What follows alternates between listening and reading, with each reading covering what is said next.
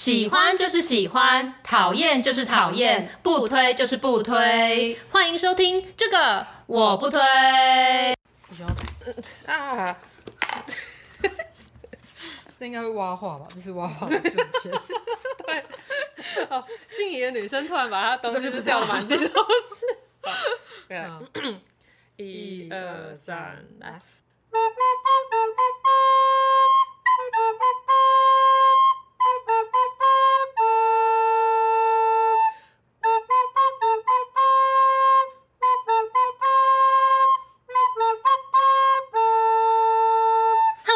我是编辑小姐 Yuli，我是瑶瑶，欢迎大家收听最新一集的这个我不推。哎、欸，最近芭比的电影上映了，对啊，芭比这部上映，有人就说去看那一部很好，因为在现场绝对都不会有磕粉，因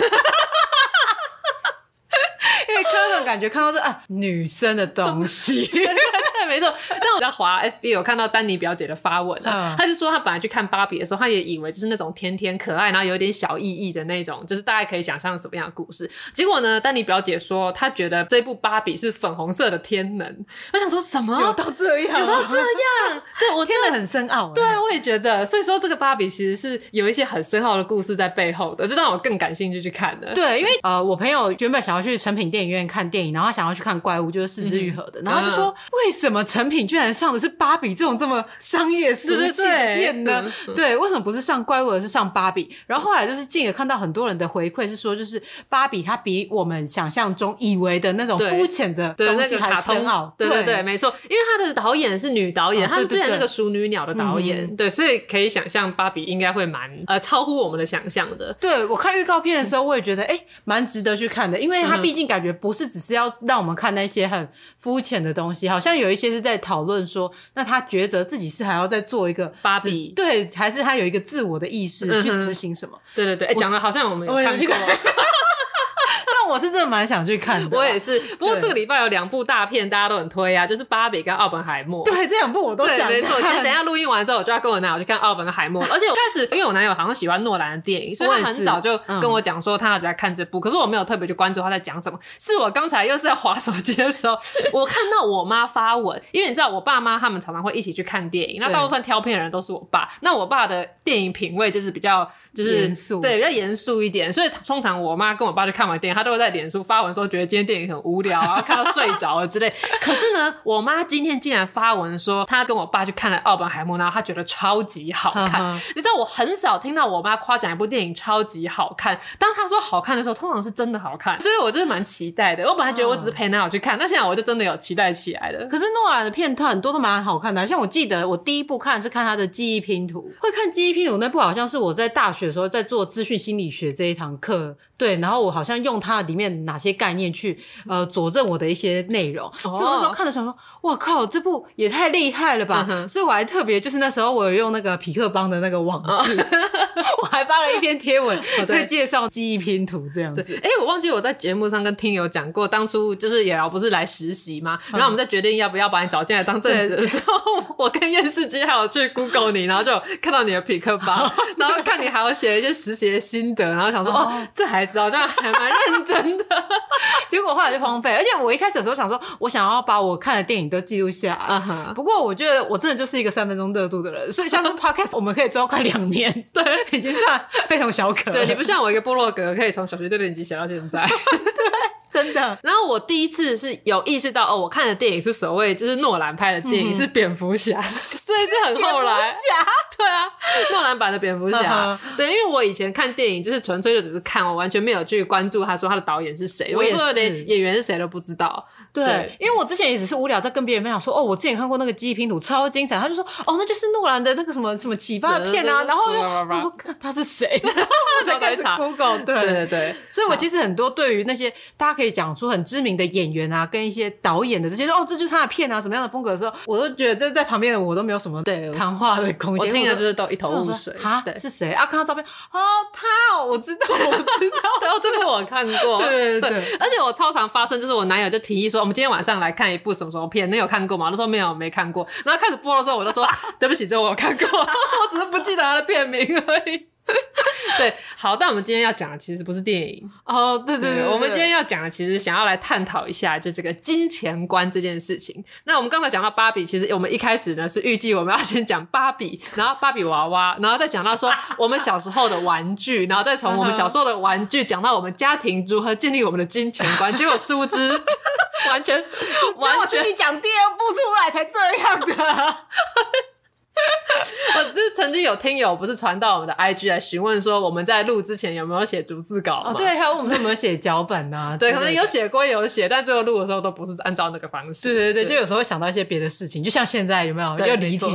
对，好，但是讲到芭比呢，我们刚才在对稿的时候就发现了一件让我们两个人自己都非常惊讶的事情。对，就是我们两个人之中只有一个人小时候玩过芭比，你们猜猜看是谁？可是我觉得听友应该很容易就可以猜出来，因为你小时候看的都是宫崎骏，你就不应该玩芭比啊，芭比。是那种很西方的东西、欸，哎，对，有点道理，啊，所以这个一点都没有难度，对啊，所以应该就是我玩吧，对，但是我觉得，就是你平常的形象跟玩芭比娃娃这件事情是很难连接起来的吧？可是人家是女生、欸，这时候又说女生。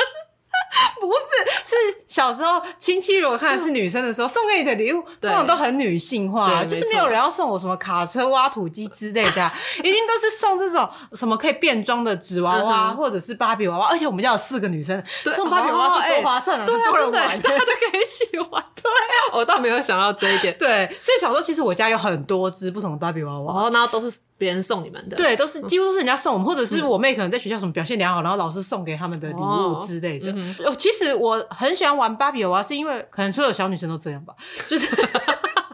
确定喜欢不知道帮他换衣服跟绑头发，因为我很喜欢编辫子，哦、或者是就是帮他创造各种发型这样子，哦、然后还用积木帮他盖出一个房子啊。我记得我的确也是有玩过芭比娃娃，就那时候是我的表姐，就是大我可能七八岁，就大比较多的表姐，他、嗯、们的芭比娃娃不玩的，所以就带回来给看我和我妹要不要玩。可是我那时候就对这个东西没有很提起兴趣，因为我不太会编发，你知道吗？我连自己的头发都编不太好，所以那个芭比娃娃很快头发就像爆炸的状况一样。因为我看过我的。那个邻居的，就是我的好朋友们，他们还会帮芭比娃娃洗头发跟润发，所以他们把他们，对他们就会用他们真的妈妈在用的润发乳去照顾他们的芭比娃娃，uh. 就真的把芭比娃娃当朋友一样、闺蜜一样在跟他们玩。可是我从来都没有对这个东西产生兴趣，因为我小时候对于玩偶，我是比较喜欢动物的布偶的那一种，uh. 所以我有收集超多动物的布偶，uh. 但是我好像对芭比娃娃都没有特别感兴趣。后来我去美国的时候呢，我在美国的时候就发现我的同学，我那时候小学三年级嘛，我的所有同学几乎。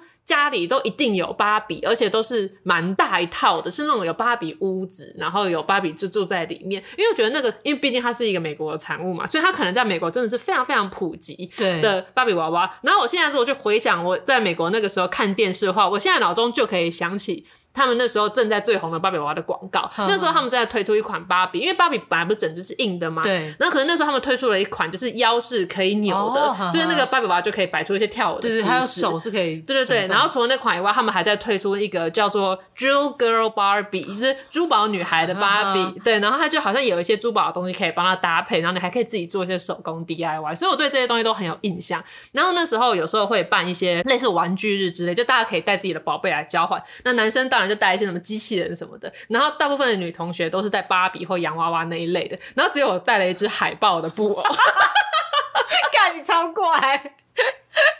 我不知道跟你交换完要玩什么，然后那只海豹要干嘛？这可以，这可以当芭比的坐骑吧？如果有人玩海洋芭比，就可以当朋友。我就想说，哎、欸，怎么会这样？对啊。然后那些班上的女生就看我拿那个海豹布，我就觉得我很幼稚。对啊，对，为什么年纪才可以玩这东西？那因为芭比其实我觉得还蛮超龄的，因为她的造型都是成熟女性，哦、至少也是年轻女孩的样子，而且身材就是那种玲珑有致，对，没错，对，嗯嗯。哎、欸，我昨天就是刚好在看那个影片，就有人讲到说，就是芭比她在伊朗是被禁的，因为他们对他们来说，这个是一个西方的产物，哦、一个美国文化的展现，哎、欸，所以他们就不想要让它进来。可是我怎么记得芭比有出那种各国的芭比？然后就是如果是印度的芭比，就是穿印度纱丽；然后如果是穿如果是哪一个国家的，就可能可能中国穿旗袍之类的，可能有，但是可能他们就还是不行，对他们可能就不喜欢这一类。哦、而且他们说，就是芭比实际的这个身材啊，在现实生活中根本不可能存在，就是她的不会马马格罗比不就是？他说他腰这么细的话，他的那个什么肝脏、肾脏是要被切一半，他内脏要切一半才可以放进去里面。OK OK，对。但我觉得马格罗比真的就是真人版的芭比，他演起来真的超像的。但是他的就是看起来是比较像正常人的身材，没错。但是因为其实呃小时候玩芭比的时候，真的会觉得说，是不是女孩子就是应该要像芭比那样？对，原来你有这种想法。对，只是是以为，而且那我觉得还有一个很大的原因，你不会感兴趣，或者是发现它有趣，是因为你家没有电视，所以 你不会看到很多的广告。哇，你你破解了我童年的问题，果然是当局者迷，我没有想到这个问题。对，因为小时候我们家都是会让我们看卡通嘛，那你看卡通频道那一些，它的广告通常都会是，比如说是什么培乐多的那种粘土，培乐多我倒是玩蛮蛮喜欢的。对对对，或者是说呃，你可以做那种扮家家酒游戏，还有就是玩小 baby 可以喂他喝牛奶，然后帮他换尿布，还真的会流出黄黄的水，然后你可以帮他换的这一类。但这类的玩具我还是有玩啊，就是那种可以跟你互动的玩偶，我有那个菲比宝宝。你知道那是什么吗？我不知道。菲比宝宝它就是长得有点像猫头鹰的 一只奇怪的小精灵这样，然后它就是你可以跟它讲话，然后它应该就是有一个很基本的那种 AI 的感觉，它可以跟你对话，然后它会哭，它如果哭了你就要去喂它吃饲料。我那时候就吵着我妈，我想要这个，对，然后可是因为它真的很难照顾，我不知道为什么，我是拿菲比宝宝没辙，它就是一直在哇哇大叫，它发出的比较像鸟叫声的那种，然后我就去喂饲料，然后没过多久就开始哇哇叫。然后这个你要陪他玩啊，拍拍他的头啊，怎么就有点像是宠物的玩具啊，叫菲比宝宝这样。那后后来就最后都受不了，就把电池拔出来，那个菲比宝宝差点把我们家逼疯，因为它很大声，你知道吗？然后后来我记得是。我应该是不知道四年级还是五年级的时候，我们全家暑假的时候去德国找我爸，然后那时候德国的麦当劳正在送菲比宝宝的周边，是比较小型的。我那时候在德国就是疯狂吵着叫我爸爸买麦当劳给我，就为了要收集满所有的菲比宝宝。啊，因为小只的那个菲比宝宝就不会哇哇叫了，所以就比较可爱。我对于德国回忆，因为那时候我妹还很小，然后我跟我妹坐在车子的后座，我们就是一直在玩那个麦当劳送的菲比宝宝的玩具。嗯，对。所以你说这个有声，就是好像我昨天看那个影片有说芭比娃娃曾经出过一款是芭比娃娃可以讲讲话的，对，但是那一款很快就被下架，因为那个芭比娃娃只会讲三句话。然后我印象最深刻的是他会讲的一句是 I hate math，就是我讨厌数学，我讨厌数学。所以那家长就想说，干，那之后会不会小孩就说什么芭比也不喜欢数学，为什么我要学会算数学？对，一定会。对，所以后来就是这一款就被下架，被 家长检举。哎，当初在想这句要让芭比讲这句话的人是为什么？对啊，而且我觉得这样是不是就会形塑出女性女生数学就不好？对。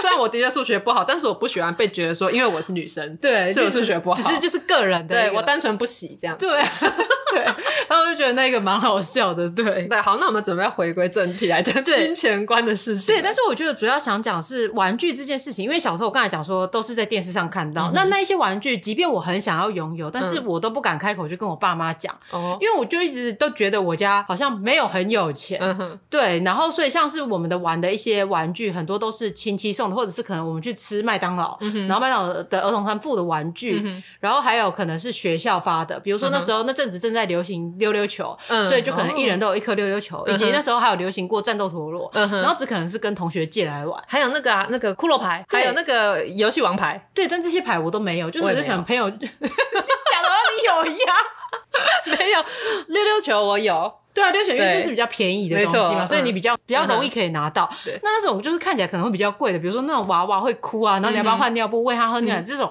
还有那种什么芭比娃娃的房子啊这一类的，都是比较贵的。然后我都不敢跟我爸妈说我想要，对，因为就觉得说我提出这个要求会不会造成我们家的那个经济经济状况？对，所以我就一直觉得说，哎，我家是不是就是？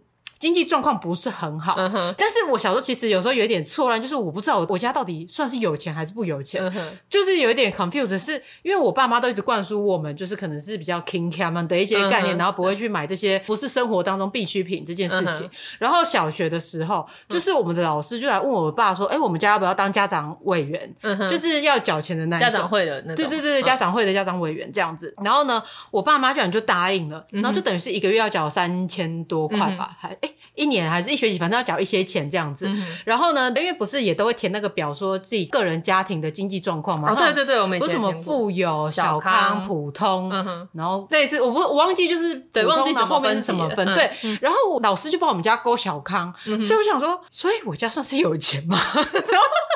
然后很错乱，对，所以我就一直不大懂，我到底我家是穷。还是有钱，因为小时候我们说我家是做代工厂嘛，就是、嗯、呃我们家是做那种呃类似烤肉架啊，或者是水果篮的那种铁网，嗯、然后只是帮忙做焊接这样子的一个工作。哦、那种是只真的是很小型代工厂，所以是人家又在发下来的，嗯、所以就是等于我爸妈他们都算是呃这叫什么劳工阶级的蓝领阶级的人。对，然后呢，我们家因为是一个算是家族的事业，就是我阿伯、我爸爸跟我叔叔，还有我妈、我阿姆他们一起做的，嗯、所以呢，整个钱的。控管都是由我阿妈在控管，嗯、就是我阿妈掌管全部家里的钱。是你们家的大总管是阿妈，对对所以一个月我爸妈他们拿到的薪水是多少？三千块。你说两个人加起来，一个人三千块。哦，就想说我爸妈的薪水好低哦，就是一个人只有三千块。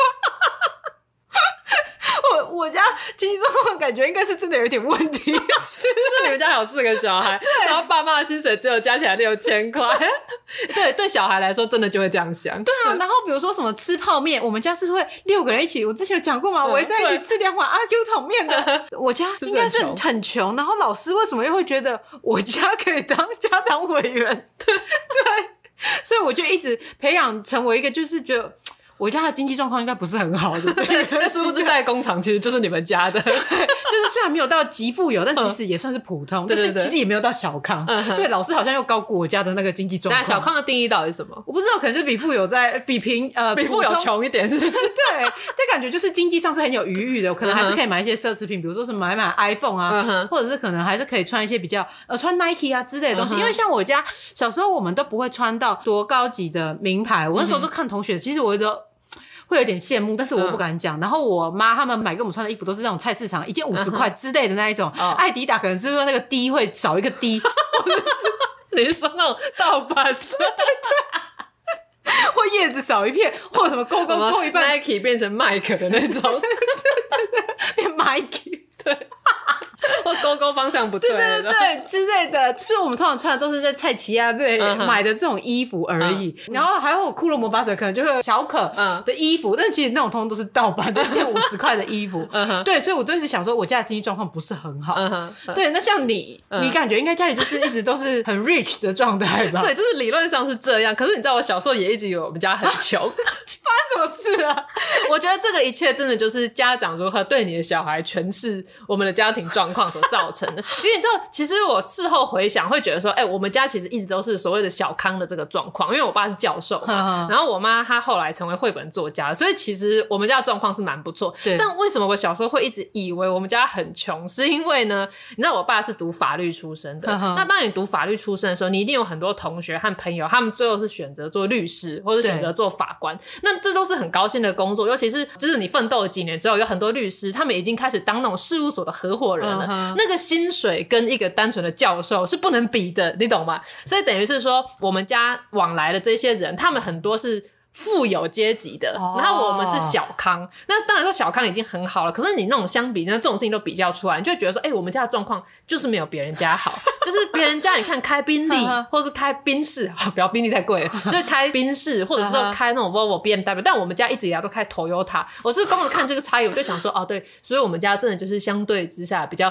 不那么有钱的家庭。而且再加上呢，我爸因为就是以节俭作为他的那个人生的啊、哦，应该要这样讲啊，就是因为我们。家虽然说在台北，但是以前在嘉义嘛。那以前在嘉义的时候，我应该有曾经讲过，我们就是有发生被有人捐款潜逃之类的，嗯、就是反正曾经一度家道中落。所以其实像我爸他们小时候的生活并不是很富裕的，所以可能就养成了比较节俭这样子的习惯。即便他后来当了教授，那还是会维持那个生活习惯。所以他们也是一样，就常常会说哦，我们家没有那么多钱去买那些玩具啊，或是连我们家甚至没有电视之类的。然后住的也是普通的公寓，所以我就会一直觉得说，好啊，我们家可能不算是太有钱，可能就是。一般般的家庭，然后那时候我们家也是拿到那个老师要我们填我们家的那个 经济状况，对。然后那时候我记得我很有印象，就是我爸就看一下，他就说怎么没有中产阶级这个选项？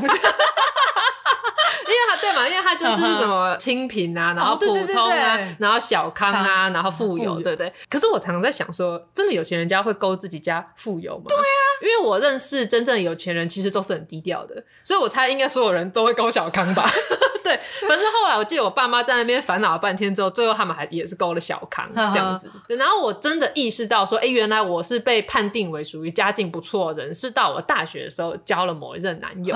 然后那一任男友就是我们算是还蛮认真交往，然后就有曾经聊到说，哎、欸，要不要认识一下父母？然后那个男友就说，可是我觉得我跟你家。没有门当户对，就是门不当户不对，因为我爸只是什么国中老师之类的。国中老师啊，对，只是。我就想说啊，什么意思？就是为什么会觉得？可是我爸是老师，你爸也是老师，这样就是一个。然后他就说什么哦，不一样，因为我爷爷那一代都还有人在当乞丐，是他们后来就是奋斗，然后有了一块田，然后就从农家才一路，然后到他爸爸有读书经商之后，家庭状况才好不容易好了起来。然后后来他爸爸去当了学校老师，然后妈妈也是学校老师之类。反正他就讲了一个他们家族的奋斗。也就是说，他们家从他爷爷那辈之后才开始慢慢起来，在那之前有很多人是什么乞丐之类的。那我想说，我们家感觉也差不多吧，就是不是每个人家庭都是这样吗？就是爷爷辈奋斗啊，之后然后慢慢起来，然后他就说。不，那不一样。你爸爸是教授，他是大学教授，这样。然后我才想说，哦，原来在一般人的眼里，我们家的那个状况真的是属于比较好的。因为像我身边有很多对照组嘛，例如像我的室友 V 小姐，他们家也是很，就是她是我认知中的富有的千金小姐。我觉得是，我觉得要到那样才叫做会有门不当户不对的问题的这样的状况。对，哦，所以我小时候还一直以为我们家很穷，还有一个原因呢，就是我们家就常常会说什么，哎呀，我们没钱做这个，没钱做那个。但是那可能只是一个他们拒绝我不要一直买东西的借口，可是你就会给我的一个就是我们家好像没钱的这种情况。对，但是我觉得，因为像你是因为你有要求，然后你爸妈不要给你，所以可以说 没有，找一个理由说呃我们没有钱买钱。但是我爸妈是没有讲过这样的话，我就是自己会觉得说，天哪，我不可以再造成家里的经济负担的，我不可以提出这样子的要求。所以我觉得可能是他们在平时的一些举止嘛，还有使用的东西上面，让我觉得说。我们家没那么有钱，但其实好像根本就也没有那么糟，就是其实是过得去。就小康嘛，这实际上其实就是小康，其实应该是普通而已。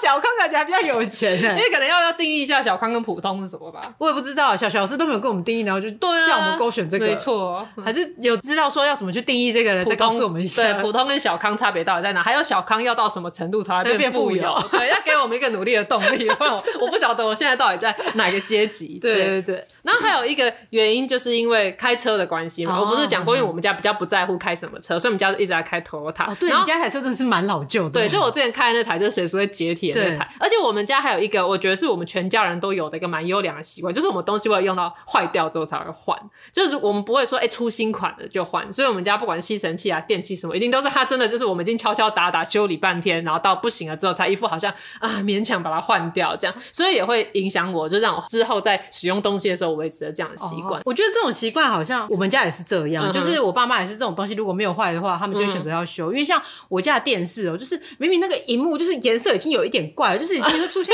很稳。然后我就跟我爸妈说：“哎，要不要买一台新的？”然后他们就说：“还可以看。”然后我想说这是要看什么？然后反正就是放很久很久之后，我爸就说：“啊。”最近就是股票有赚钱的，uh. 会换一下，所以才去把它 换一下的。Uh. 像我自己，就是我大学的时候有买过一只吹风机，就是在那种光南买的，uh. 然后就是一只大概三九九啊二九九之类那种吹风机，uh. 然后我到现在还在用。Uh huh. 对。想说它还没有坏，uh 对，所以我就继续用。然后有一次，我就讲说，就是我吹头发，因为有些人就是什么换那种比较好的 Dyson，然后什么之类，啊、他们有什么负离子什么功能的，uh. 可以把头发吹得更顺更好。Uh. 我就说，可是我觉得就是吹风机最主要不就是其实就是热风把头发吹干吗？Uh huh. 那如果就是它还有风的状态下还能使用状态下，uh. 为什么它需要被淘汰呢？Uh. 因为我的同事就一直跟我说，你这样子吹哦，你头发才会变毛躁，所以才会你才会恶性循环。对，他就这样讲。我就说，可是它没有坏，我们不应该换掉它。你可以拿它来吹干别的东西，就好像比如说毛巾都想要用了，结果还没晒干，你可以拿来。而且有一次，有一次他就是忽然不会动，想说好好机会了，可以换吹风机。我就自己内心这样想，然后我就开始在虾皮上面逛，说嗯，现在要买哪一支哪一种什么负离子什么之类的吹风机之类的。我原本已经准备要下单哦，然后我想说好了，不然再开开看可不可以开这样，又启动了，我就知道，所以我到现在还是在用那支吹风机。就是一只那种什么三九九的吹风机，这样大家可以去体验我那个 Dyson 的吹风机。我上次去嘉义体验你那吹风机的时候，发现干吹超快的。对，而且我最近还发现，它不是有各式各样的吹头嘛？有一个就对毛躁的头发是非常有帮助的，所以大家可以试试看。对，反正我想要讲的就是说，就是因为家庭的教育的关系，导致我也会觉得说，这个东西我没有用到坏掉，我是不需要换的。那我买的一个电器产品，我想要用它的目的就是我想要跟它一起用到它坏掉为止，不跟你一样，就是不会想要换它这样子。对啊，所以像我的手机一定都是用到它死掉了我才要换。就是当然说，现 你上次说你想要在，因为我现在有工作需求啊，我现在工作一大半的时间都在用手机拍片跟剪片，所以我觉得我确实是需要好一台的手机。对，这也是一个观念的转换，就是我是到后来开始工作了，发现有些东西你没办法撑到它坏掉，你需要就是不换不行。对，所以的确，其实你这个的换的关键是因为你觉得它的效能已经不符合你的使用了。对，像我手机也是这样，因为像前阵子我去换手机的电池，然后呢，那个 Apple 的人就会开始跟你说，就是你现在这只手机啊，因为你的呃基本的那些什么配备什么都没有坏，所以你现在还可以换九千多块的折抵，然后去换一支新的十四啊，或者是多少这样。我说。可是我觉得它效能都还好啊，都很好，很顺，嗯、所以我还是只想换电池。他就、嗯、哦，我们只是跟你说明一下而已。当然，就是如果你觉得不需要换的话，那因为你也用了两年，我说哇，我用这么久了，对我这个很震惊，我不知道我已经使用它这么久了。我一直觉得你好像刚换手机，对 不对？对不对？对，所以我就说，我就只想要换电池，因为掉电比较快的话，就会影响到我的使用。嗯、所以我就只想要补足它现在缺乏的这一块，而不会是想说是因为现在流行，大家已经换到下一只手机，或者是哪一个电脑之类。因为出新的而要去换，嗯哼，是因为我们真的需要，所以我们才选择去换它这样子。对，没错。但我觉得我蛮感谢我爸妈在小时候时候让我以为我们家很穷。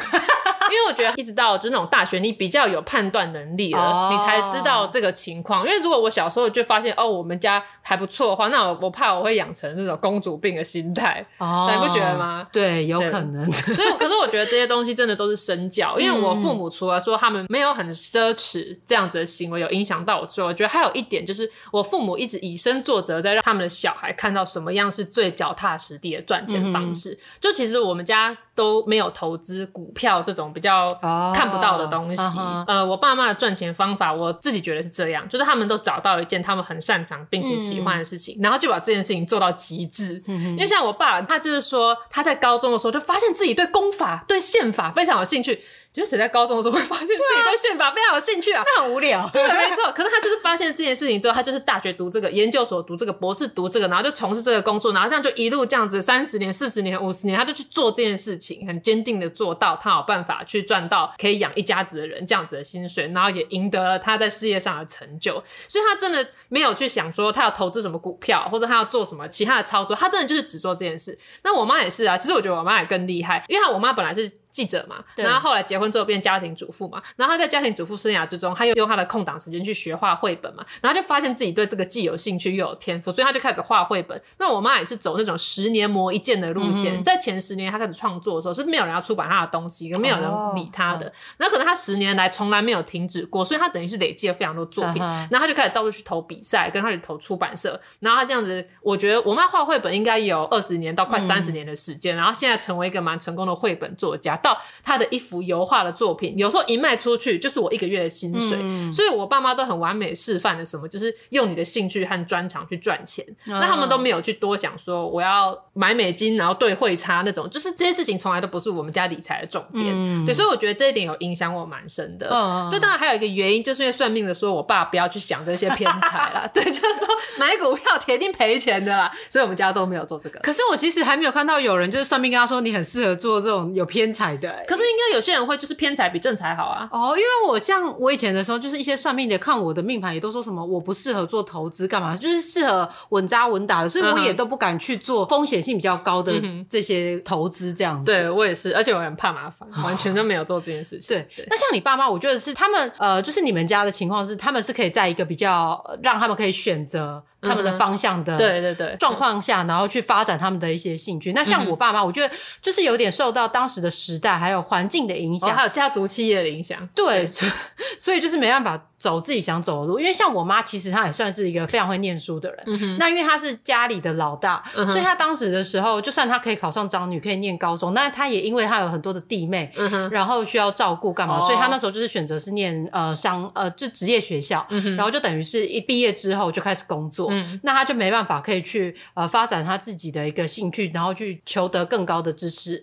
那像我的阿姨那些，因为就是比她小嘛，因为像我的小阿姨比我妈小十二岁，哦，小这么多，哎，超过十二岁哦，哦是哦，对，然后反正就小很多，所以就是变成他到最后他长大的时候，他是可以念大学，然后读研究所，可以取得比较好的一些，然后事业上面的选择。对对对对，那像我妈的话，可能就是因为就帮忙我阿公家的一些菜市场的一个生意，所以就是做这种比较劳力活的。所以我觉得就是在那年代下，会有很多因为家庭的关系去牺牲自己的呃呃兴趣这些。那像我爸也是，因为我爸也是算是在家里面呃家族当中兄弟姐妹里面算是会念书的。可是因为就是呃我们家那时候是务农嘛，然后还有接代工这些，就是都是算是劳力密集的工作，那会希望说家里的男丁是可以帮忙的。所以我爸那时候原本好像也有想要考师专，然后后来就是去读工专，嗯哼，进而就是一起做这些代工的事情。哦，对，那虽然他们就是没有办法可以做往他们志向的方向去努力，但是他们在做这种。就是他们的工作是真的是很劳力活，很体力活，嗯嗯、对，就是很辛苦的工作。但他也没有因此而觉得要去做一些比较投机、投机的事情，对，什么赌博之类的，就是也是稳扎稳打、脚踏实地的。嗯、所以就是会导致我们看的时候就觉得说自己应该要为这个家也多多付出一点。对，对那我爸妈其实他们也没有因为说他们做这样子的工作而要我们说我们应该要忽略掉我们自己的学业什么之类的。嗯、就是他们也一样很支持我们去念书，也觉得我们不需要去担心家。业这件事情，嗯、所以我觉得其实真的蛮感谢他们可以让我。因为读书，其实我是读我自己感兴趣的嘛，然后我爸妈也不会要求我什么，然后让我发展我自己想要做什么。我现在长大了，然后要做什么，就算一开始只领二十七 K，我爸妈也没有意见，也没有叫我们要拿钱回家这样。所以就是很感谢他们，他们愿意让他们的子女可以发挥自己的兴趣，做自己想做的事。对，没错。我自己好像 我以为是什么父亲节还是母亲节特辑。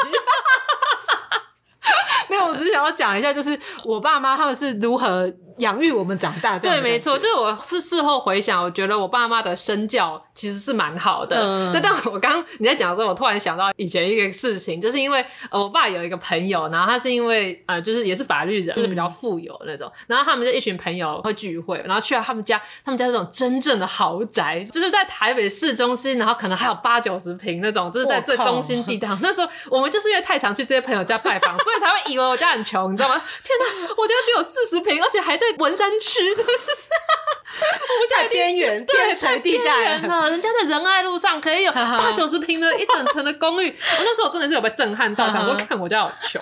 但其实是他们太有钱，并不是我家很穷。而且我记得最好笑的就是，呃，有一次我大学的时候，因为我读那个中文系嘛，然后有一堂课叫做明清小品文。明清小品文的特色呢，就是要诙谐有趣。我忘记有没有讲过，反正我那堂课有一篇短文拿到九十八分，全班最高分。然后老师在说这篇写的非常好。那那边写的是什么？就是说，因为。我爸这个有钱的朋友呢，他跟我们家一样是两个女儿哦，然后这两个女儿呢也非常的会读书，然后也是读了法律系，哎，继承爸爸的衣钵，哇，爸爸好羡慕哦，哇塞，别人的女儿也是读到台大法律系，然后出去美国当律师，然后再看看自己的两个女儿，一个读中文系，一个读日文系，完全没有要继承任何东西，尤其是我这个读中文系的，还没有读台大，罪无可赦啊，没有读台大，对，然后反正有一次我爸又在那边念说说，哎，你看那个谁谁，他的女。女儿怎样怎样怎样，然后我那时候就被他念这个，我就觉得很烦。我就说，可是那个谁谁送他的女儿一台 Mini Cooper，还送他的女儿徕卡相机，对啊，嗯，你你有送我这些东西吗？怎么可以这样比较呢？然后我爸想想就说，好啦，陈大中文也不错，完全堵住你爸的嘴。然后因为这件事情就太好笑了，所以我就把它用文言文写成明清小品文。但是我还集结了很多其他，就是我跟我爸的小故事这样。然后那边就得到九十八分。你知道他怎么写成文言文啊？就是他有送他 Mini Cooper 跟莱卡相机这一个，就是以舶来品莱卡相机赠其女。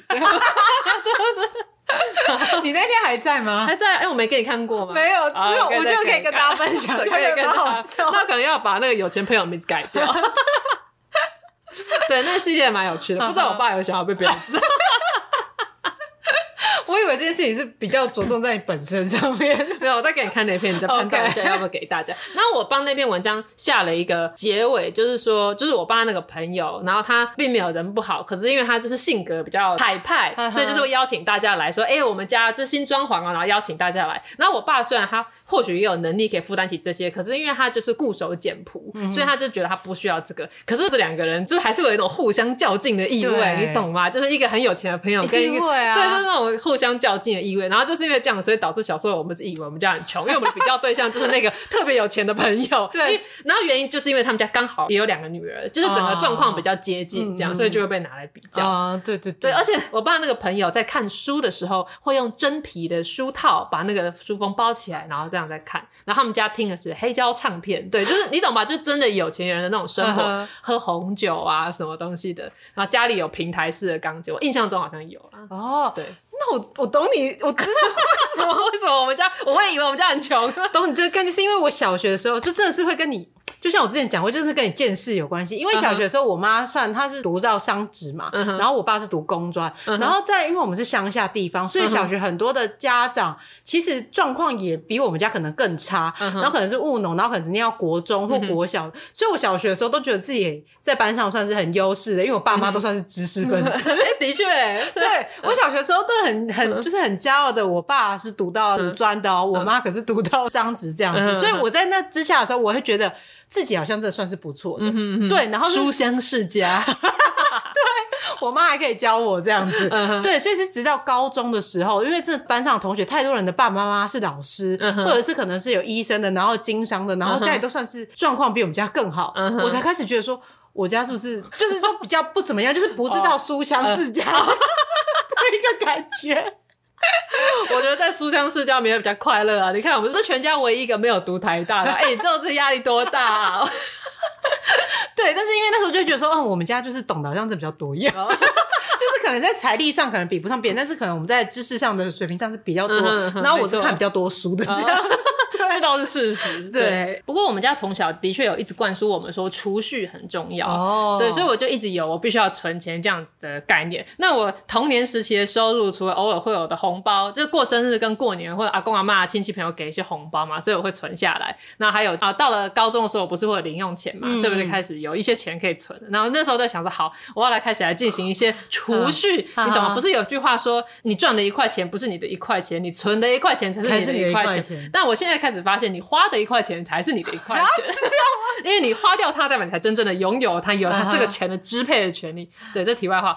我那时候呢，因为我应该有跟大家讲过，我跟我妹都很喜欢那个《乱马二分之一》这套漫画。对，《乱马二分之一》里面的那个女主角小倩，她们家是三姐妹，然后就是大姐小霞、二姐小迷跟三妹就是小倩嘛。那这个三姐妹她们的人设都非常的清晰，其中二姐小迷的人设就是一个守财奴，非常爱钱的女性，见钱眼开，uh. 所以她有很多搞笑的段子，就是本来小霞说我的理念不允许我这么做，然后可是你拿出一张钱给他，他马上就说任你吩咐这样，所以他就会有很多这种好笑的段子。那其中有一段就是应该是乱马跟小迷还是小倩他们在打架，然后这个时候他们就是说要想一个办法来威胁小迷，然后就拿起一个。玻璃罐里面全部是一块钱，说我要毁掉你的一元储蓄，然后小明就说不放过我的一元储蓄，然后那个画面就是一个巨大的玻璃桶，然后里面全部都是日币的一元，这样。我那时候就是看了这段，想说好，一元储蓄，这似乎是一个不错的入门方法，所以我一开始开始存钱的时候，我就开始存一元储蓄。哦，所以就都存一块钱而已。对，没错。然后我有时候自己有多的钱，我可能就会存个什么十块，就觉得说我今天存的特别多。对，那其实我觉得一元储蓄还蛮不错，因为它其实是一点点一点点，可是如果你持续有在存那个。一元的话，你年底把它打开的时候，它会比你想象的多。嗯，对，所以我我很喜欢年底去开我的存钱筒。嗯，因为我通常就是如果有零钱，我想到就会丢一下，然后通常那个存钱筒打开那个钱都会比我预期的还要多。对，我非常喜欢这个过程。哦，说到这个储蓄，我们以前也是会用那种铺满小猪铺满来存钱。对，但像因为你以前，哎，你是什么投稿，然后哦，对对对，所以你开了一个账户吗？对，没错，我有一个最早的联邦银行的账户，它存的是我人生的第一笔稿费，是我把一张图画投稿到联合报的儿童园地被刊登出来，三百块。对，所以你那时候就是你已经有一个账户这样，然后那时候我小时候我们家就都没有帮我们开户，嗯，所以我们就是只有一个小猪铺嘛，就是一个陶瓷的，嗯，然后蛮大只的，所以我们只要拿到十块钱或者是什么之类，我们都会投进去，嗯。之前就有曾经哦，好像也存了很久之后就把它打开。我靠，里面的钱真的是包几千块哇！就是十块钱这样存存存，其实也是可以存很多的。对，没错。对，后来呢，就是因为小学的时候不是家里都要有电脑嘛，大家都要玩电脑嘛。对，所以我们家就是有得到一台电脑之后呢，就说呃，我们想要存钱换一台比较好的电脑。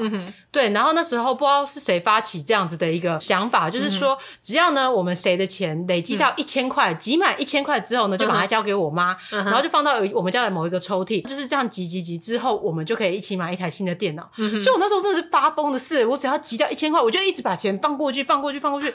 但是我后来发现，其实我看我妹，就是有几个妹妹，感觉就是她没有什么动作，你知道吗？就是我，我觉得我好像是我自己一个人在努力，有你在努力，对对对，对就超白痴的。那很像动物森友会，你知道动物森友会，你如果要建设你岛上的一些基础建设，例如桥，你就要去跟那个狸猫贷款嘛，然后他就可以让你去跟动物们就是募集那些钱，但最后你就会发现只有你玩家自己一个人在募集，那动物他们提供什么三十 块、五十块这样子而已。对，对我就后来想说，我真的觉得自己蛮智障的，而且小时候因为我就会把很漂亮的那种什么十块钱都存起来。你说亮晶晶？对对对对，然后亮晶晶一块钱，我就会存在我一个小鸡的一个铺满里面，嗯、然后我就都放进去之后，后来我不是高中的时候到、嗯、呃我阿妈家住嘛，嗯、然后我妹就是住在家里，嗯、然后呢其中一个妹妹她就是国中的时候，她就是很喜欢吃巧克力干嘛，嗯、所以他都偷我里面的十块钱 去买巧克力哦。对，然后我里面的钱就一直减少，一直不见。然后我有一天高中的时候，然后就回家的时候，我就拿起我存钱筒想说，为什么这个变得这么轻？嗯、然后我就问他说，就是他有没有拿我里面的钱？她、嗯、就跟我说他没有拿。嗯、对，他就是。打死不肯承认说他有使用里面的钱，嗯、然后直到后来，就是我们出社会长大之后，他才跟我说：“哎、欸，姚总，其实里面以前那些钱，我就是都拿去买巧克力吃掉了。” 我这气死、欸！我那么努力的在存钱，然后之后背后都会一直有人给我拿走 拿走。我都觉得我自己不知道在努力个什么。所以最后那电脑有买起来吗？有哦，对，就是、嗯、就是，其实绝大部分的钱都是我存的，你存的，对，都是我存的。对，因为像小时候我们拿到红包的话，我妈都会收走，嗯、所以其实我们比较不会有呃各自的财，就是独立经济，没有自己的财产的意思。对对对对，就很像是共产国家、社会主义的社会一样嘛。我们全部都是缴纳公款上层到一个地方嘛。没错，你看，像我阿妈在统一分下三千块的。生活费对啊，其实我们现在小时候真的是蛮像是这个社会主义的一个家庭，而且你们人又很多，真的有那种一个什么人民公社的感觉。然后以前我妈跟我阿姆就是要轮流一个人煮一个礼拜的饭，他们都还是要跟我阿嬷领那个钱。然后家里的那些鱼肉啊，什么都是我阿公，就是骑摩托车到市场一次，可能就是买一大箱，就是直接又行为就说哎，全部包下来这样子比较便宜。然后我们家就是都是一起共吃这样子，好像人多就可以这样子。因为像我们家就是人比较少，因为像我妈妈那边，他们其实也才三兄妹而已，然后阿公阿妈，所以我们就算去 Costco 买一大堆，我们东西也就是会 会导致我们这一整个礼拜都在吃重复的东西。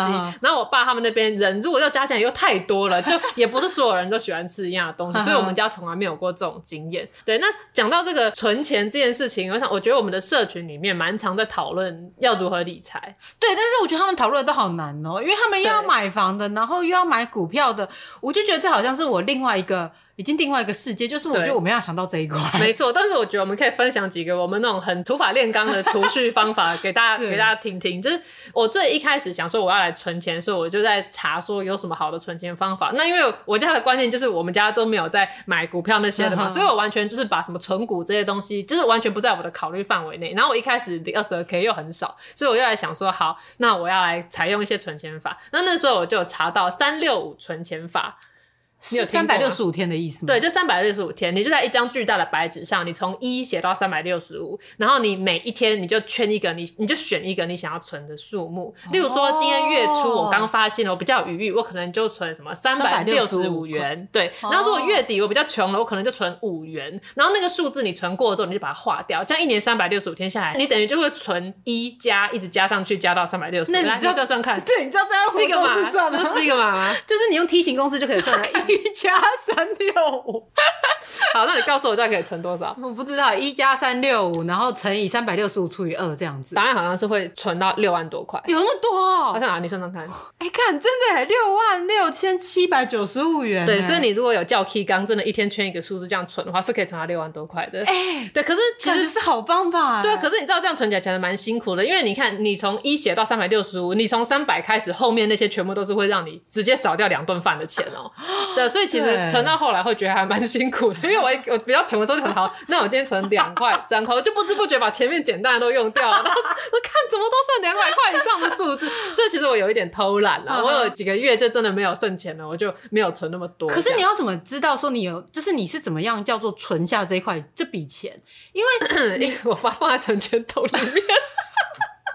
不是，可是你其实你钱也是从账户里面领出来啊。对啊，除非你是说你是一个月就已经限定说我只有一万五可以使用，嗯、可是在这个一万五里面，然后我每一天都这样子存多少下来？因为如果你的账户就是薪水进来的，你就是可以一直花下去，不是吗？对啊，所以意思是说你是有限定一笔钱的。没有，这是一个严格的过程。好了，我一开始就是我使用这个三六五存钱法，那这后来我发现不对，因为这样我就是有点月光了。就是我一开始是没有说我要留钱这个概念，我只是觉得我有存就好。聊胜于无的这个概念了，嗯、然后可是后来让我实行一年的时候，哎、欸，有存六万，就觉得好像不错。可是后来转念一想，又觉得什么，哎、欸，好像不太对，我这样不就是月光族吗？所以后来那时候，我记得我应该是在跟验视机聊天的时候，我就有聊到说，就是怎么存钱这件事情。然后那时候我记得是他跟我讲了一个方法，他就说每个月他薪水入账的时候，他就是不不管三七二十一，就是先把三千块存到另外一个户头，嗯、把那些钱存起来之后，你剩下的钱你爱怎么花就怎么花。然后这样子，你的心理负担会比较减轻。因为如果是你在花的时候，你一直在想说，哎、我距离那个我该留下来的钱越来越近，你花钱会很有压力。那你月初先把它存掉了，不管那个是多少钱，反正你有存了，然后你剩下你就可以随便乱花。所以后来我到之后实行三六存钱法的时候，我就会先搭配，我每个月就会先把三千块。你一定觉得我一个月存三千块太少。对，我想说三千块是什么鬼东西呀、对，但就是我把这两个东西搭配着用。可是我一一个月如果先存的话，我有时候可能不见得最后可以存到六万多，就三六五不见得全部都存得到。反正就是我觉得有总比没有好啦。而且因为那时候我在台北工作啊，我比较相对的没有房租的压力，嗯、所以我比较有办法去做就是这些资金的运用。这样、哦，我现在觉得这个三六五这个器好像蛮不错。对啊，你可以试试看。很多人在开始在一张纸上面写一到三百六十五就放弃了。我记得我那时候在帮自己规划一些储蓄险保单的时候，我也是大概用这个方式去算，去决定说我一年我要存多少钱。这样子哦，对，有趣吧？对，是个蛮好的。对，而且我觉得对我来说，有把东西视觉化还蛮重要。所以我真的就是一张大张的纸上，然后就每天把它划掉，划掉，你就会有那种，哎，我划掉很多那种越来越有成就感的，就是可以激励你继续去存下去。这样。可是我觉得这可能跟个人的个性也有关系啊，因为像我可能一开始画，前几天很认真画，画到最后我就会懒画之类的。对，而且你常常都用刷卡，不然就行动支付，你身上没有钱。对啊，所以我现在几乎都不用现金的。对。而且呃，我之前有一次，因为我想要知道我钱到底。都花到哪里去？我就想说，我要好好的用那个记账的那种 app，、嗯、然后记一下我到底花费到哪。哦那个、我，也没办法，我、嗯、我就是最多可能就是只做两个多礼拜，嗯哼，我就放弃了。我觉得其实记账未必对你的理财真的有帮助，因为这是流水账啊。因为我有时候就是会忘记说，哎、欸，今天有搭公车吗？那我今天的交通工具到底花了多少钱？然后我就后来就觉得。好麻烦啊，还要回去回溯。对，我就懒记这样子。对，我也是。而且说到就是钱这件事情，前阵子呢，我就是发生了一件很智障的事情，就是我就骑着 GoShare 要 要去上班。对，然后呢，我要骑去上班的时候呢，我把我的羽球拍，因为前一天打羽球，然后羽球拍跟我的球鞋都放在底下之后，我就把我的小猫咪袋，就是我那个 Nia 的那个袋子，那个提袋，你这样谁知道你在讲什么啦？就是一个日本的一个 IP，它叫做 Nia N Y A，这样，然后是一只黑猫，对对对对，很可爱。然后它这个网袋就是一个便当袋，把我的钱包就是一个 Nia 的小零钱包也都放在里面。对对，虽然呢，我就是想说，当时买这个零钱包是我只要放那些呃蓝山呢，就是可能是百钞啊，跟几十块钱这样子的钱，然后其他。大钞放在一个皮夹里面，嗯，对，但是因为本人就是天性就是比较懒，然后又杂乱 无章，所以我到最后全部的卡片，然后还有我的那些什么钱、现金，你都乱塞在里面，通通都在我的那个零钱包里面。对，所以就所以你现在已经没有在用你绿色那个皮夹了，它就是放在我的背包里里面也是有几张卡，可是就是提款卡，就是我不大会用到的。但我信用卡通都在我的小零钱包里面。OK OK。对，好，那我就骑摩托车的时候，然后我就过弯，就转弯，转弯的当下呢，就是我的羽球拍就往前倒，因为我是放在脚踏的那个地方，然后就往前倒，就用脚把它这样拐进来。然后我想说，哦，那这样就没事，就骑到公司上班的。开始要上班的时候，我就把我羽球拍放到后面的时候，我就想说，哎，我早上的时候没有带我的那个小提袋来吗？我。我我放在家里吗？Uh huh. 然后我就很紧张，我说干，该不会是那时候羽球拍倒下去的时候，就是零钱袋那整袋就掉出来了？Uh huh. 对，所以我就骑摩托车，马上骑摩托车，然后沿途回去找，在路上就都没有看到。我说啊，还是其实我是放在家里面这样子。Uh huh. 那我就骑回家之后呢，打开门没有，什么都没有。然后我整个就超崩溃，我说干怎么办？那这样子我卡是不是就要停掉了？Uh huh. 然后里面有多少钱？我不知道，uh huh. 我就想说我卡是不是就要停掉了？怎么办？我的 AirPods，我的。那个充电壳不见了，嗯、那我上次他再买一个新的充电壳，这样到底要怎么办？然后我就去上班了，但是我说算了，因为我现在这样子也没办法，我就真的找不到了，嗯、我就只好开始上班了。然后我就讯息我家人，跟他们说我要把东西弄丢了。嗯、对，然后就我上班上到一半的时候，我本来准备要进去开会的时候，我爸就打电话给我，我想说他打给我要干嘛？然后他就跟我说。刚刚有警察打来家里，说就是你的那个钱包找到了啦，你赶快去警局里，他叫你赶快去拿，嗯、而且警察还跟我说，叫我不要担心，他不是诈骗 他就说，呃，姚先生你不要担心，我不是诈骗，是呃，就是是你家人的东西，嗯、对，掉了这样子，然后就叫我赶快去领，然后我爸就一直催促我，对对对，就是我赶快去领这样子，嗯、因为我那天很多会议，所以我就其实到下午之后就是有个空档之后我才去领，嗯、然后我在那过程中，我爸就一直问我说，啊，你是去拿了没？因为他就很担心，我 就想说，而且。都已经知道在警局了，我有什么好担心的？对 对，然后我就到警察局的时候，那可能就算是一个小派出所，所以没什么人。然后我就说我要来拿我掉的东西，警察就那种笑眯眯、似笑非笑脸的说：“来拿，你叫什么名字啊？” 我都觉得超丢脸的。然后他就跟我，我就跟他说：“哦，姚子宏。”然后他就跟我说：“那你你你掉的东西，你的钱包里面有多少钱？”然后我就说：“我不我不知道。”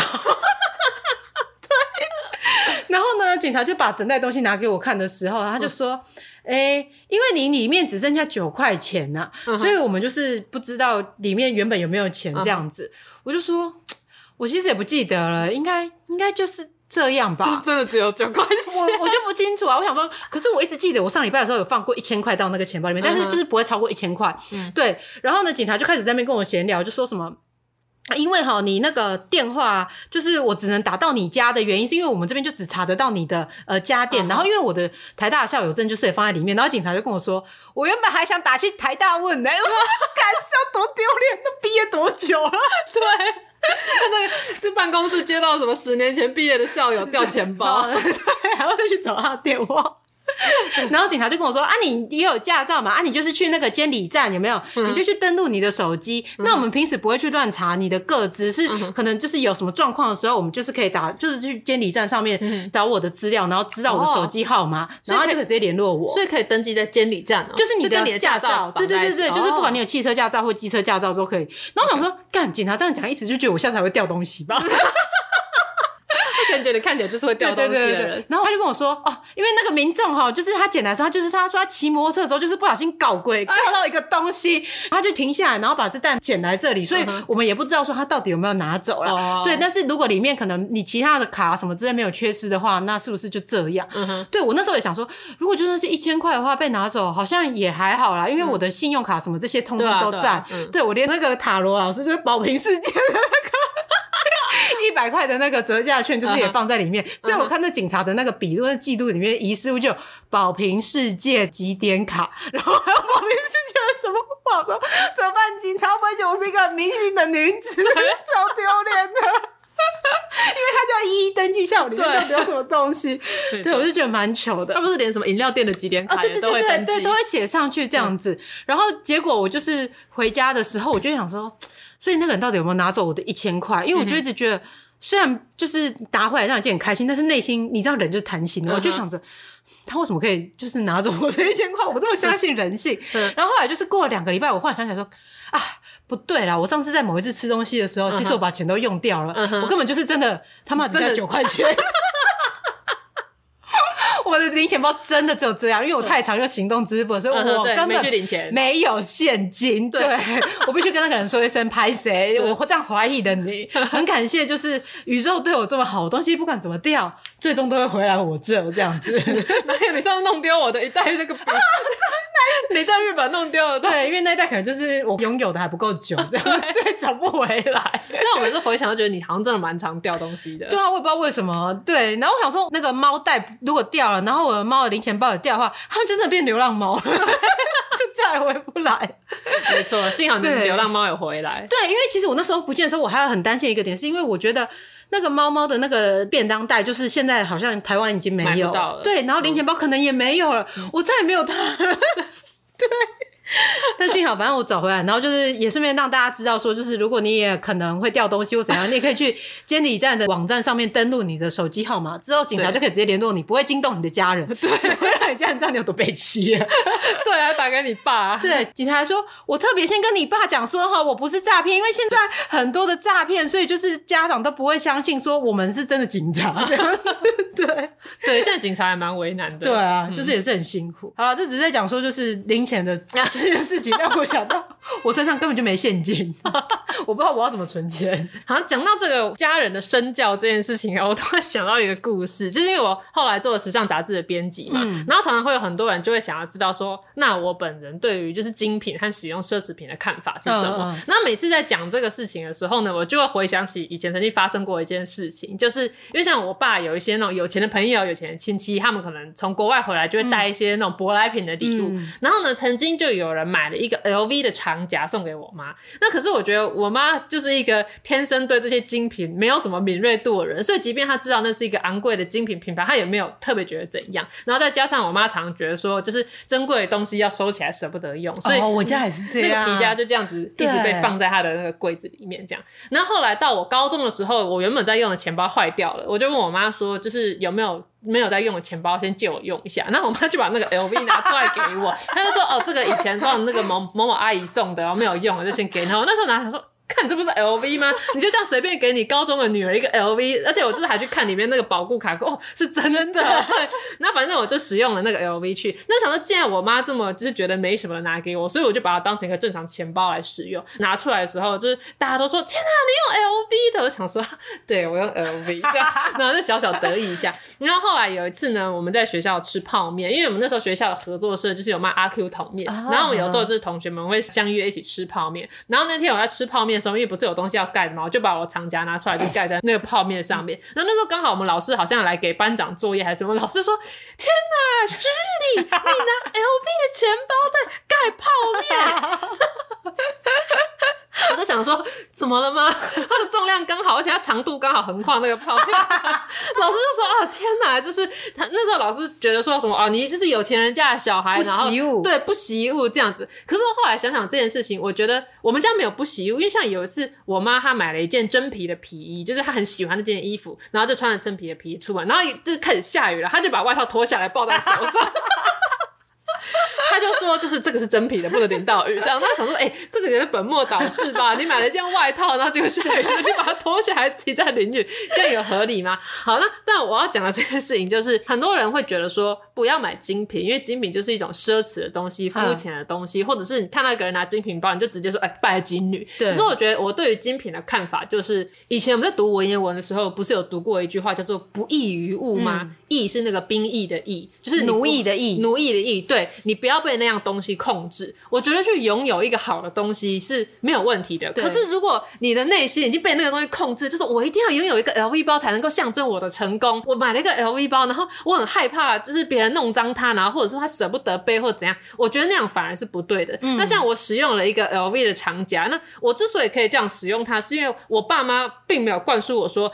这个东西很贵哦，你不要把它弄坏，也不是让你去炫耀之类的。对，没错，他就说这是一个好用的东西，来、uh. 你拿去用，我刚好没在用，所以那个东西它就是存在在我身边，就是跟我一起生活的一个好伙伴。Uh. 我觉得所有你身边的，不管是你的电脑、你的高级的 LV 包包，或者是你的手机什么，他们就是跟你一起生活的好伙伴。Uh. 就如果你抱持了这样子的心态去看待你身边的东西，不管它是贵的还是便宜的，我觉得这都很好。嗯、uh，huh. 对，而且。我之前应该有讲过吧，就是精品它贵是有它的道理在的。那它贵不只是因为它的那个 logo 的关系，它还包括它的东西的品质、它的设计、这个百年历史所累积的东西。嗯、所以当你要掏好几万块去买一只表或者是一个包的时候，就是我会觉得你要了解说你为什么要花这么多钱去买这个，因为如果你没有去了解这个背后的原因的话，那你买一个三百块的帆布包也一样可以装东西呀、啊。对啊，对但我觉得就是我们现在这样讨论是比较像是我们这种普通中或者是中产阶级的人的一些 在讨论的世界。对，对因为如果是那种很富有的人，他们就是钱没地方花。对，没错。对啊，所以他当然想都想买贵的，这对不在我们的讨论范围内。对，我格局又小了。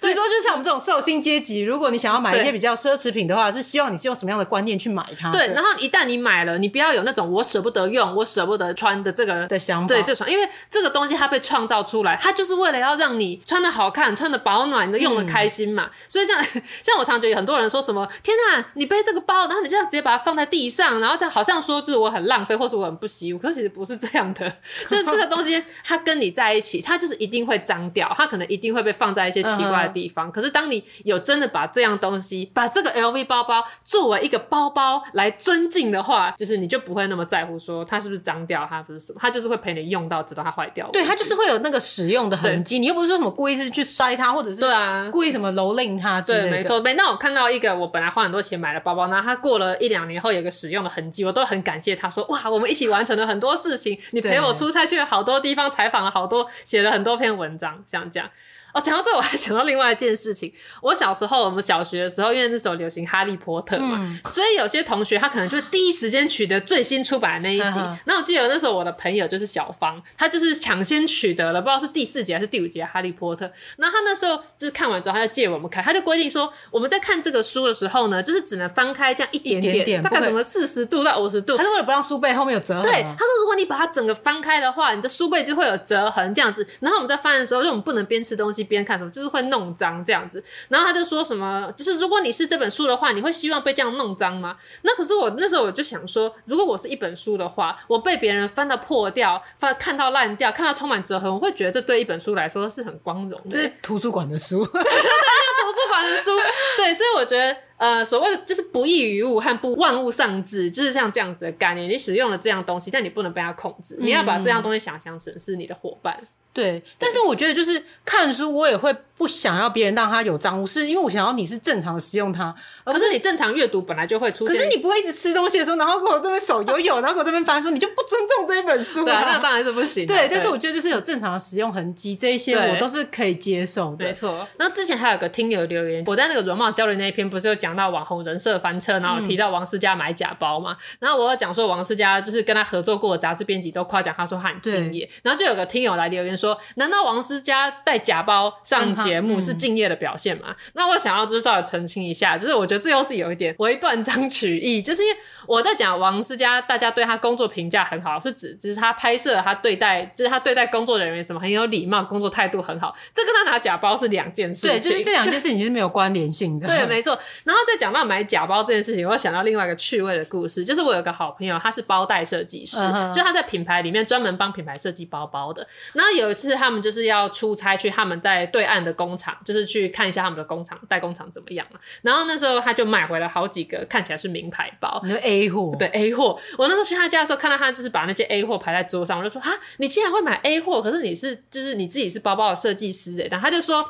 这你就不懂了。他说，就是从中国买回来的 A 货，有很多他们其实就是真的就是在帮他们做的厂商，嗯、然后他们有一些可能品管没有过，所以那些都会就变成 A 货流出市场。然后他们这些做包包设计的人会去买那些货，回来把那个结构拆开，哦、去研究说这个品牌对他们那个包怎么做的，所以是商业机密，就 参考参考。所以他们都会常常会买这些东西，然后去把那些东西拆开。嗯、所以我就第一次知道说，哦，原来 A 货的包包还有这样子的用处，就是你可以买回来，然后拆开去研究说他们。用的是什么皮，然后甚至去分析说他们怎么染色，或者是他们上面的五金什么的，哦、他们会去买这些 A 货的包来做一些市场考察。哦，对，神奇吧？因为我之前也有听过，就是郭台铭他那时候就是也想要搞电动车，所以那时候好像也是从国外买了两台特斯拉的车回来拆这样子。嗯、对，对，他们会去拆解了解别人是怎么做的这样子。没错，没错。嗯嗯。然后因为你绝绝对舍不得拆真品嘛，所以你就去买一些 赝品来拆。对。对，这个就蛮有趣的。嗯，对，那当然买假包这件事情当然是非常的不支持啊，因为尤其像我自己有在这个产业工作过，我会觉得我会去尊敬那些设计师和尊敬这个品牌和尊敬他们做出来这些东西。对啊，而且这也算是他们的一个、嗯、呃智慧财产权吧。对对，就是通常我们自己也不希望我们的制裁权受到侵犯。对啊，对，我觉得就是将心比心啦。对啊，对，而且我觉得你如果想要的话，你就是努力存钱去买那样东西，只是不要省那一点点钱然后去买假货，因为其实。你知道都看得出来嘛？就是那个品质其实看得出来，嗯、尤其如果是常在接触这些东西的人，有时候一看就知道了。对，嗯，就是有一些那种，尤其是包包，你如果要看它是真的假的，有很大一部分，你看那个就是两片皮缝起来之后，通常会滚一圈，滚一个边，对，那一边通常就是关键看得出来的地方，哦、因为那好像是做包包里面比较精密的一个技术，所以就是好的那种。顶级的包包，那个滚边都会滚得非常的漂亮。那边油吧，边油都会上的很漂亮。那如果是假的话，很容易那个边油过一阵就会脱落了。我觉得就我个人啊，就是我宁愿买一个是没有品牌的包包，而不是去买一个假包。对、嗯，因为有些人就会想说要显现出他的身份什么之类。但是我就想说易于物。对，我就是会觉得说，如果这样子被别人发现说，干你拿假包的时候，不是更丢脸吗？对，没错。所以我还倒不如就是拿一个本来就是没有什么评呃，就是一般的评价，对，好看，这样就好。对，对就不要因为好像大家有一个看起来比较高级的东西，就觉得。自己好像也一定要走那一路这样子。对，我也觉得，就是买精品包一定要因为是你喜欢、你想要、你买到很开心，嗯、然后你每天使用它觉得很赞，你再买它。如果你只是什么怕被你的同事比下去啊，怕被你那个嫁给有钱人的朋友给比下去，是这完全不是一个买精品包的正确心态，你真是浪费那个钱。真的，对，而且你就被这个东西给控制住了，对，就是易于物了，对，只要不易于物，知道吗？这个是最重要的观念。对，我之前有看过一本书，就说你身边的所有的物品，他们都是来帮助你，来成全你的生活和帮助你完成目标的，所以你要带着这样子的心情去对待你的每一样东西。嗯、我觉得这跟我习物的概念，对，就习物的概念。可是我觉得它是有点负伤神的概念的，因为好像把它想象成这个东西每个人都是有意志的。嗯、但我读的那本书，它的理论真的是这样子，就是说它每个东西其实都是。宇宙派来帮你的东西，嗯、对，所以我觉得你把你在买精品包的时候，你就是把这些东西想象成说它是派来帮助我的，嗯、对，你才能够好好发挥你那几万块的价值。对，的确，除非你是有钱多到没地方花了。对啊，对，那这样随便你讨论的，对，随便你要买多少，你 要干嘛，真的都 OK。对啊，总之我觉得对于钱呢，我的看法是这样，就是我们呃生下来的时候什么东西都没有，我们死后也是什么都没有，也都带不走。对，所以钱其实是一种生不带来死不带去的东西。嗯、那你如果在这一辈子，然后这样汲汲营营的把钱这样全部都存起来，我觉得其实是没有什么意义的。而且加上现在有很多人没有打算要生小孩，如果你是打算这样子的话，我觉得你要好好去善用你的每一分钱，让你的钱都能够为你带来快乐、带来价值，然后让你的生活变得越来越好。我觉得这才是我赚钱最大的目的。对，没错。因为像其实刚出社会的时候，我其实会蛮在意，就是存钱、把钱存下来这件事情。嗯、但有一天，我忽然想说，我存这些钱到底要干嘛？就是我忽然不知道我存钱的目的是什么。因为所以你没有说什么想要买房子，或者想要去旅游，这样有个目的在存钱呢？我对啊，我都没有，我就只是想说，那我工作然后就存下来，然后要旅游的时候就哎呀，刚好有钱，所以就可以出去玩。对，对所以我那时候就是忽然想说，我一直这么努力的在存钱是要做什么？就是我的爸妈他们也都有那个经济能力，他们不需要我给他们生活费什么的。嗯、那我自己也没有那么强烈的，就是我也没有什么下一辈、下一代需要去照顾干嘛的。嗯、那我存这些钱到底要干嘛？因为我也没有说我要买房子啊，或者是买车子，因为我没有驾照。对。但是我想说，那我存下来要干嘛？而且我说不定明天就死掉了。Uh. 对，就是后来，所以在使用金钱上，我觉得我在这几年来说，其实是有一点转变的。嗯哼、uh，huh. 对，所以就是不会再对自己那么的苛刻。Uh. 就是会觉得钱都只是要存下来。现在就是会有时候会懂得要享受一下生活。对，就是比如说跟朋友出去聚餐好了，以前的话都会觉得说，哎呀，那好贵的时候，可能就想尽千方百计各种理由跟朋友说，就是刚好有事不能去。Uh huh. 但现在的时候就想说，偶尔就是这样，朋友能聚的有多少次呢？Uh. 其实就是见一次少一次嘛。对，没错。